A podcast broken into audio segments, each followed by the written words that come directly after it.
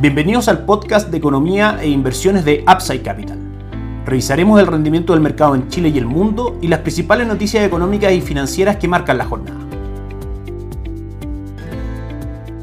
Muy buenos días, ¿cómo están ustedes? Lunes 23 de octubre de 2023. Bienvenidos a otra edición más de Mercados en Upside Capital. Los saluda Ramiro Galeano. Vamos con la apertura semanal de mercado, como todos los lunes, comenzando por el mercado local, donde el día de hoy en la mañana tuvimos la publicación de una nueva encuesta de operadores financieros por parte del Banco Central, que tiene bastantes cosas que comentar. En primera instancia, en cuanto a expectativas de inflación, la verdad es que los cambios son mínimos. A 12 meses plazo, el mercado sigue descontando una inflación del 3.3% y a 24 meses plazo, una inflación del 3%, lo que es la meta del Banco Central en materia de inflación. Por ende, y como primera conclusión, el escenario hace para que el Banco Central siga rebajando la tasa de política monetaria se mantiene totalmente inalterable. Donde sí hay cambios es finalmente en la velocidad en que el Banco Central vaya rebajando la tasa de política monetaria en el tiempo y eso se ve en las expectativas de tasa de política monetaria que muestra la encuesta de operadores financieros. Si bien se mantiene la expectativa de que en la próxima reunión la rebaja de tasa sea de 75 puntos base, es decir, este próximo jueves en la reunión de política monetaria del Banco Central debería rebajar la tasa al 8.75%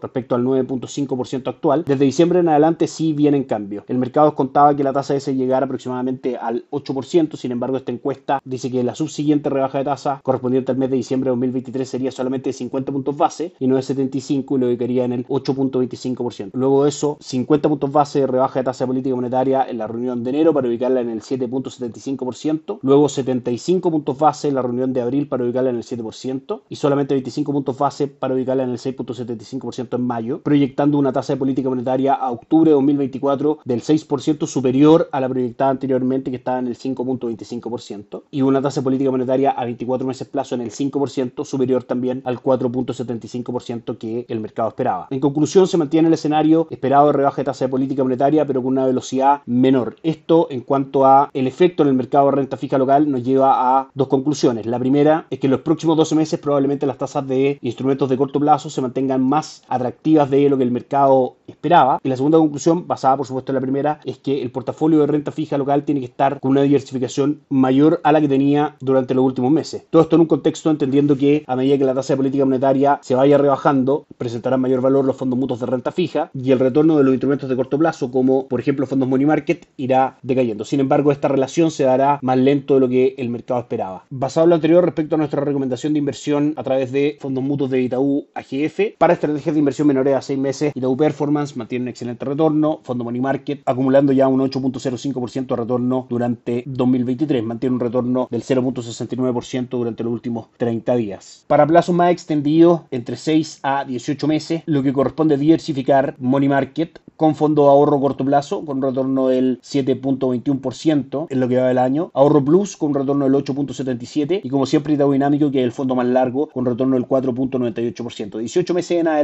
sobreponderaremos Itaú Dinámico como el fondo más importante de la estrategia. A medida que el plazo de la estrategia sea mayor y a medida que el plazo de la estrategia sea menor, ponderaremos fondos un poco más cortos como los mencionados. También sigue formando parte, por supuesto, de nuestra recomendación de inversión por parte de Principal AGF, otro de nuestros socios estratégicos las carteras de conservación de capital de dicha AGF de 6, 18 y 36 meses plazo. Por supuesto, la elección de cada una dependerá del horizonte de inversión y el perfil de riesgo de cada uno de los inversionistas. ¿Por qué se produce finalmente esta menor agresividad en la caída de tasa de política monetaria proyectada en Chile? El motivo principal tiene que ver con la Reserva Federal y su política monetaria, dado que Jerome Powell, el presidente de la Reserva Federal, ha sido bastante enfático en mencionar que las cifras macroeconómicas que ha mostrado Estados Unidos, que denotan una fortaleza en su economía, pueden ser un factor inflacionario en el futuro y que las tasas debiesen seguir subiendo para poder controlar la actividad económica y que eso claramente no influya en la inflación. ¿Cuál es la relación con la tasa política monetaria en Chile? Finalmente que a medida que el Banco Central rebaja la tasa en Chile y la Reserva Federal la mantiene o la aumenta en Estados Unidos, el tipo de cambio en Chile tiende a subir, que es un factor inflacionario para la economía local, de manera que el Banco Central se ve obligado a disminuir, como decíamos, la agresividad en la caída de la tasa para que el dólar no llegue a precios demasiado altos y eso no influya en la inflación local. Cabe destacar también que las cifras macroeconómicas en Chile han seguido las proyecciones, la inflación ha tendido a caer y las proyecciones de crecimiento para Chile son cercanas al 0% e incluso menores para este año 2023, de manera que internamente no tenemos factores inflacionarios, pero sí externamente lo que ocurre con Estados Unidos y su política monetaria influye, como decíamos, en la situación que estamos planteando respecto al manejo de tasa de política monetaria por parte del Instituto Emisor Local. Pasamos a revisar otras materias del mercado local, donde el IPSA, por ejemplo, cayó un 1.44% el día viernes, cerrando en 5.631 puntos. El día de hoy cotiza en 5.545 puntos, cae un 1.53%, impulsado a la baja principalmente por las cotizaciones de Sokimich que la acción más transada el día de hoy, que cae fuerte un 2.34%, junto con Cencosud, que cae un 3.18%. Dólar peso cotiza hoy día en 935, durante la jornada marca un fuerte retroceso desde 9.49, que fueron los máximos del día, hasta los 935 que marca en este momento, formando un soporte técnico alrededor de 934. A medida que los fundamentales de largo plazo primen, es decir, principalmente un anuncio del término del ciclo de alza de tasa de política monetaria por parte de la Fed, el dólar debe seguir tomando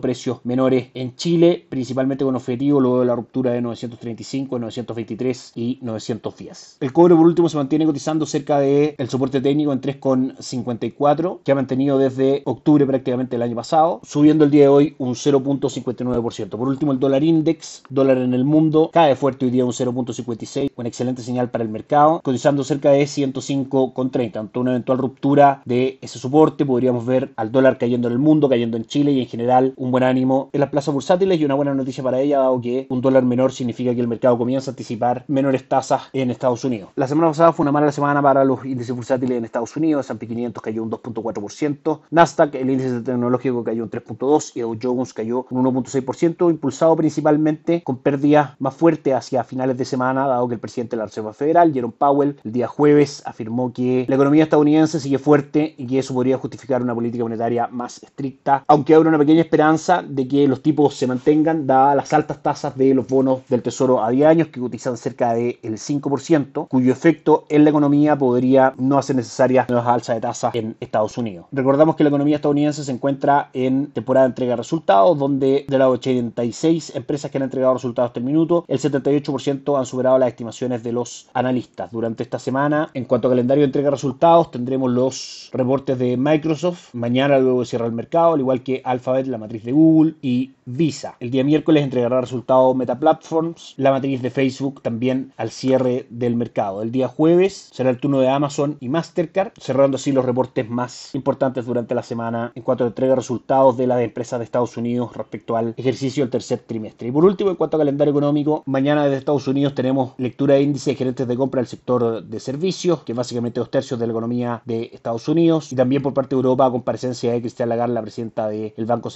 Europeo frente a la prensa. El día miércoles veremos en Estados Unidos permisos de construcción, ventas de viviendas nuevas y declaraciones de Jerome Powell, el presidente de la Reserva Federal. El día jueves, como siempre, peticiones semanales por subsidio de desempleo en Estados Unidos y datos macroeconómicos importantes como pedidos de bienes durables, Producto Interno Bruto del tercer trimestre y venta de viviendas pendientes. Por parte de Europa tendremos decisión del Banco Central Europeo respecto a tasa de política monetaria y por supuesto la acostumbrada conferencia de la presidenta de esa como decíamos, Cristian Lagarde. Y el día viernes, el dato probablemente más importante de la semana, precios del gasto en consumo personal, índice PCE, el índice favorito de la Reserva Federal para medir el comportamiento de los precios, será a conocer el día viernes a las 9.30 de la mañana, hora de Chile. Los mercados el día de hoy alrededor del mundo cotizan de la siguiente manera. En Asia la jornada fue negativa, con el Nikkei 225 de Japón cayendo un 0.83%, el Hansen de Hong Kong disminuyendo un 0.72% y el índice de Shanghai cayendo un 1.47%. En Europa la jornada fue mixta, con un pequeño upside en el DAX alemán del 0.02% y el Eurostock 600 cayendo un 0.13%. Y Estados Unidos también tiene una jornada mixta con Dow Jones comenzando la semana con pérdidas del 0.17%, S&P 500 avanzando un 0.24% y Nasdaq avanzando un 0.73%. Todo por hoy, que tengan una excelente semana, nos encontramos mañana. Gracias por escuchar el podcast de Economía e Inversiones de Upside Capital. Te invitamos a visitar nuestro sitio web www.upsidecap.cl y contactarnos para brindarte una asesoría objetiva, sin sesgo y con una mirada global para tus inversiones.